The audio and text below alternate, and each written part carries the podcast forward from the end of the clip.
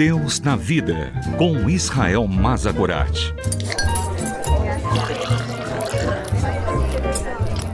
Olá, eu sou Israel. Sente-se, pegue o seu café e vamos conversar sobre Deus e sobre a vida, sobre a fé e sobre as nossas dúvidas.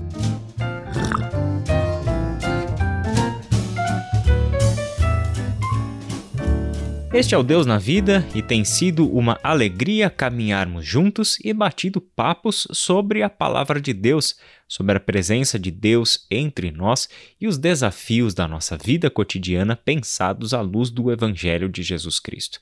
Nós temos conversado sobre o texto de Efésios, capítulo 6, do versículo 10 até o versículo 20, o famoso texto da batalha espiritual de nós, cristãos, comunidade dos discípulos de Jesus. Já fizemos alguns destaques sobre este texto, mas eu quero chamar atenção para o versículo 10 novamente. Finalmente, fortaleçam-se no Senhor e no seu forte poder. Em nenhum momento deste texto nós temos uma convocação individual para a batalha. É a Igreja de Jesus Cristo que é chamada para vestir a armadura do Senhor. Fortaleçam-se no Senhor e no seu forte poder. Vistam toda a armadura de Deus. Calcem, vistam, cinjam-se, ou seja, tudo no plural, mostrando que somos nós, corpo de Cristo, que vestimos esta armadura. Isso não é um duelo isolado. A armadura de Deus não está a serviço de uma ou outra pessoa que vai para a batalha sozinho no enfrentamento do mal. Nós fazemos isso juntos como corpo de Cristo, como a igreja do Senhor, visto que aquele que tem todo o poder e exerce sobre nós o senhorio e nos dá a sua armadura é o próprio Senhor, o Senhor da igreja, cabeça do corpo de Cristo. Em segundo lugar, é que a igreja então se prepara para a batalha primeiramente reconhecendo a sua fraqueza e a impotência para a batalha na qual é lançada. Este fortalecimento no Senhor não significa afinar as suas habilidades e técnicas pessoais.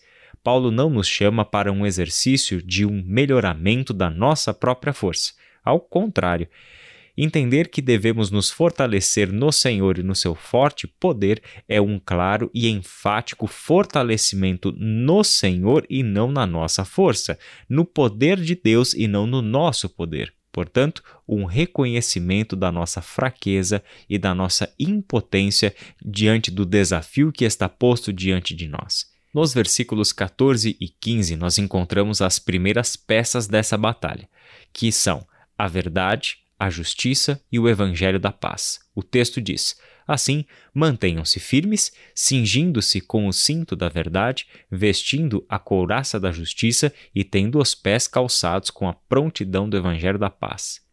Cingir-se com o cinto da verdade era a peça que fazia o ajuste na túnica e que levava a pesada espada do soldado romano.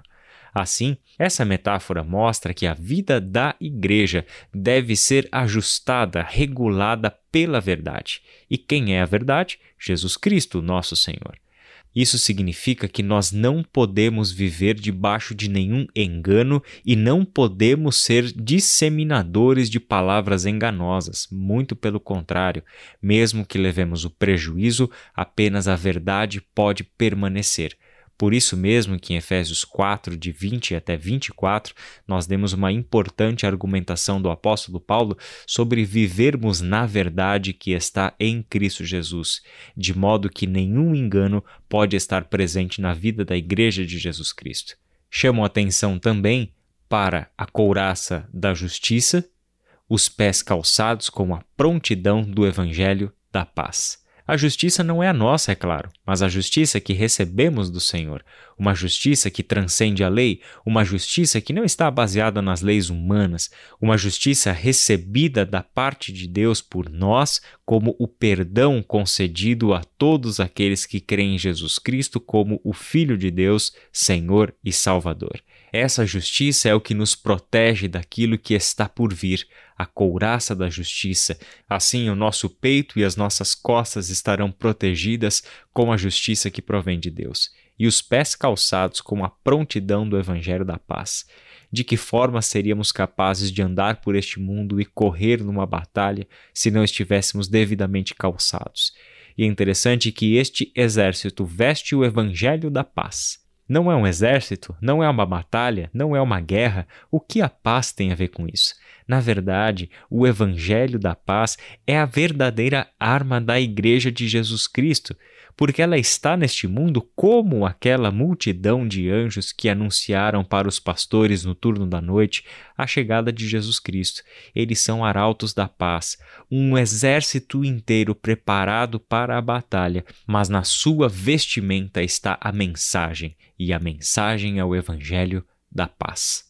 Dessa forma, somos levados para a batalha, em primeiro lugar, conscientes de que a nossa vida é regulada pela verdade e o engano não tem lugar no nosso meio. Em segundo lugar, protegidos com a couraça da justiça, recebida por nós e vinda de Deus. E em terceiro lugar, com os nossos pés calçados e prontos para caminharmos e para corrermos, vestidos do Evangelho da Paz. Que Deus abençoe a sua reflexão e até o nosso próximo encontro. Deus na Vida, com Israel Mazakorat. Para ouvir novamente, acesse transmundial.org.br.